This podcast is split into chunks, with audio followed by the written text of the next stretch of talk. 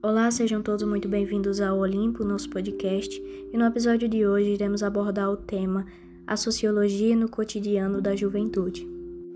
A Sociedade da Juventude tem elaborado teorias a respeito dos jovens, que trazem importantes indícios sobre as complexas relações que vêm se estabelecendo entre a ciência, educação e políticas públicas. O objetivo deste podcast é tratar de algumas dessas relações baseadas na hipótese de que a sociologia reflete as contracepções de juventude que foram construídas pelas sociedades modernas e contemporâneas, mas, ao mesmo tempo, elabora noções de juventude que sustentam políticas sociais e orientam instituições.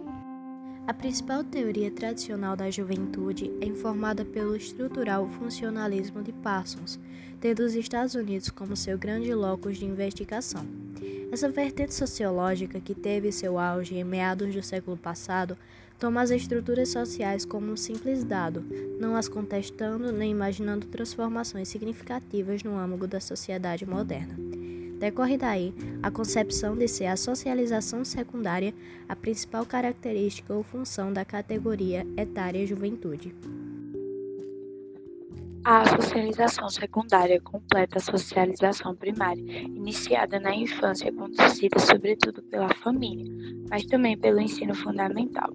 Na juventude, entretanto, trata-se de conduzir os indivíduos aos valores e rotina das instituições sociais que transcendem a vida privada e o mundo familiar. Os jovens podem se beneficiar com a sociologia compreendendo melhor a situação que enfrentam, já que esta busca analisa situações específicas do universo dos jovens em relação ao mercado de trabalho e ao processo de transição para a vida adulta.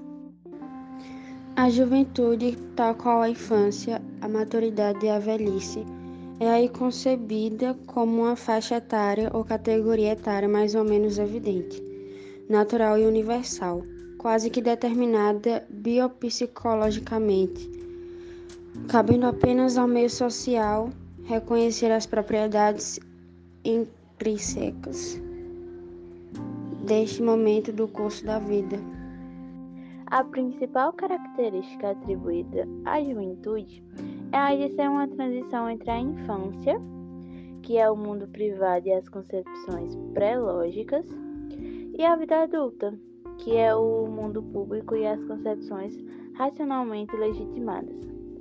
A juventude interessa menos pelo que ela é e mais pelo que será ou deveria ser quando seus membros se tornarem adultos.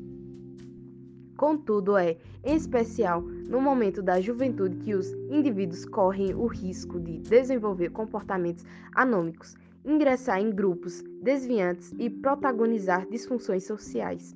Não à toa, ao lado da socialização e a delinquência juvenil, o grande tema das teorias tradicionais da juventude.